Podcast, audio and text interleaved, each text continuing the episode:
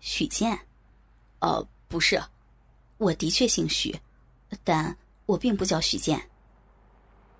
男人微笑着说：“天，他不是那个许健，我认错人了。”在我一阵脸红心跳的尴尬还没过去的时候，从我背后传来一个男人的声音：“冯丽，你是冯丽。”我急忙转过身。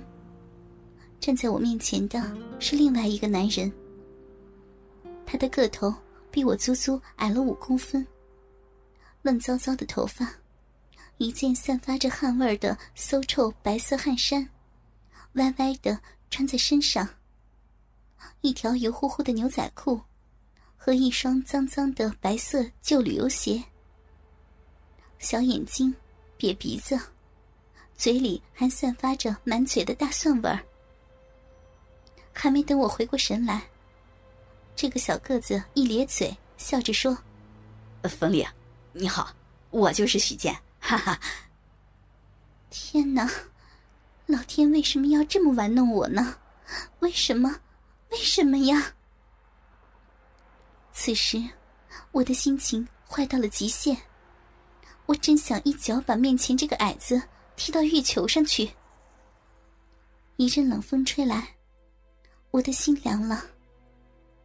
我和这个许健离开了咖啡屋，漫无目的的走在大街上。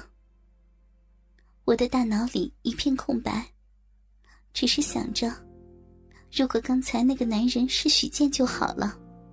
如果刚才那个男人是许健，该多好呀！老天再次的玩弄了我，把我从悬崖的边缘一脚踢了下去。我现在只有恨，恨，恨，恨这个世界上的一切，恨那些英俊的男人，更恨我面前的这个矮子。我要报复，我恨。我和许健找了一个小饭馆。许健说，他刚才已在路边的狗食馆里自己吃过面条了。虽然我不明白什么叫狗食馆，但我可以想象得到。那肯定是一种只有民工和流浪汉才会去的地方。虽然是这样，我还是点了满满一桌子的菜，而且要了酒。虽然我根本不会喝酒，但我现在却很想麻痹自己，很想。许健从一开始到现在，一直像个多嘴的女人似的。不停的说话，唾沫乱飞。他说的话，我一句也没听进去，根本不知道他说什么。我冷冷的问他：“你是建筑设计师？”他一边大口的往嘴里送菜，一边哈哈的说：“什么建筑设计师啊，那都是瞎写的。不过我的确在建筑行业，呃，用现在的话说。”我也算是个现场监理了，我再也不想说什么了，只是喝酒，喝酒。过多的酒精终于让我醉了，许健也醉了。我像个疯丫头似的，和他一杯接着一杯的干着。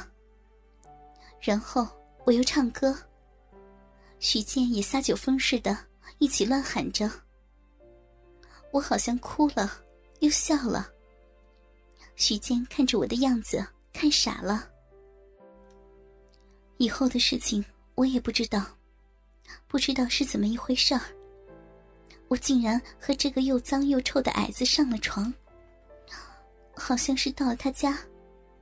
我躺在他的床上，身上的衣服被一件件的扒光。许健脱光了衣服，一下子扑到我的身上。满嘴大蒜味的臭嘴，堵在我的小嘴上。我想挣扎，可我醉了，什么也做不了。我后悔，可已经晚了。他吸吮着我的舌头，把他的唾沫一口口的送进我的嘴里。我被迫一口口的咽了下去。他那粗糙的双手，使劲攥着我的乳房，捏得我生疼。我想喊，可喊不出来。酒劲儿再次冲上来，我也开始浑身发热。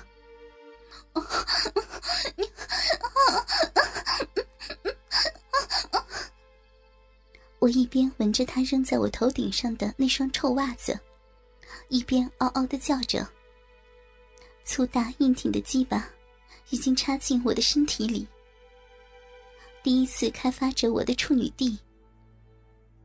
许健的脸就在我的上方，丑陋的脸上展现着征服女人的兽欲。他张开嘴，唾沫流了出来，竟然一直流进我的小嘴里。他用力的操着，鸡巴越来越硬。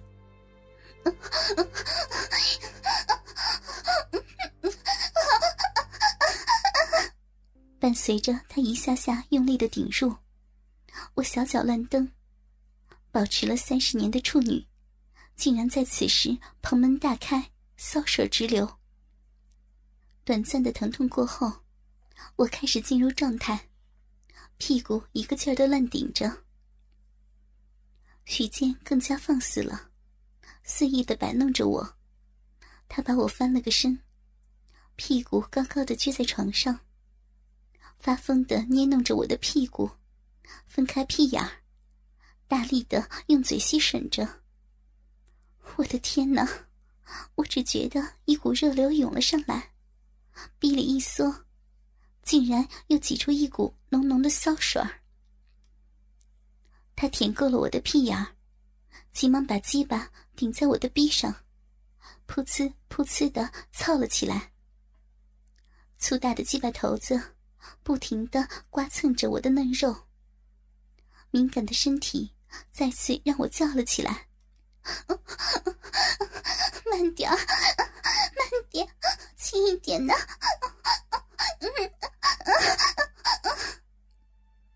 他一边操着。一边用手捏着我的乳房，对我说：“啊，陈锦锦啊，你你他妈真骚，比婊子还骚啊！今儿个操了你啊，让我死了我都愿意啊啊啊！”噗的一下，徐健把鸡巴拔了出来，把我一脚踹翻在床上。还没等我反应过来，他的臭鸡巴。在我的面前一晃，直接插进了我的小嘴里。好悬没把我插的背过气儿去。徐健按住我的双手，屁股上上下下的一阵晃动。插在我嘴里的臭鸡巴头子，直直的顶进嗓子眼里。我刚想咬，他急忙捏住我的下巴，然后用力的操着。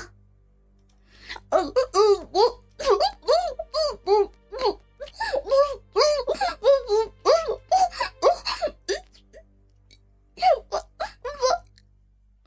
我连连翻白眼，许健大喊一声，将一股股浓浓的腥臭精液射进了我的小嘴里。射精以后，我们都倒在床上，再也动不了。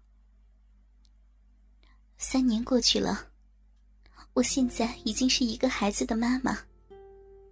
是的，我嫁给了那个矮子。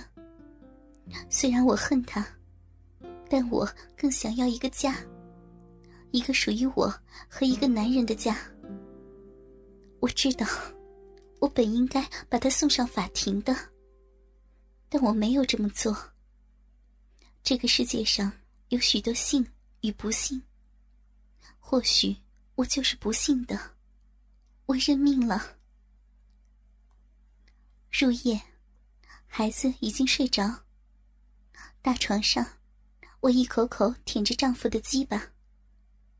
丈夫刚刚撒过尿，臭鸡巴头上还有残留的尿液。虽然我一万个不愿意，可丈夫凶恶的眼神告诉我，如果我不按照他的想法来。那么，留给我的只有一顿毒打。一直把丈夫的鸡巴舔得硬硬的，他才让我用最下贱淫荡的姿势撅在床上，然后用力的分开自己的屁眼儿，等待着他的插入。这样的期间已经持续了一年了。因为刚生完小孩，我的逼很松弛，所以他就改到操屁眼儿。后来养成了习惯，现在他对于操逼已经没什么兴趣了。噗呲，鸡巴用力的顶进了屁眼里。我用床单堵住嘴，开始一声一声的叫了起来。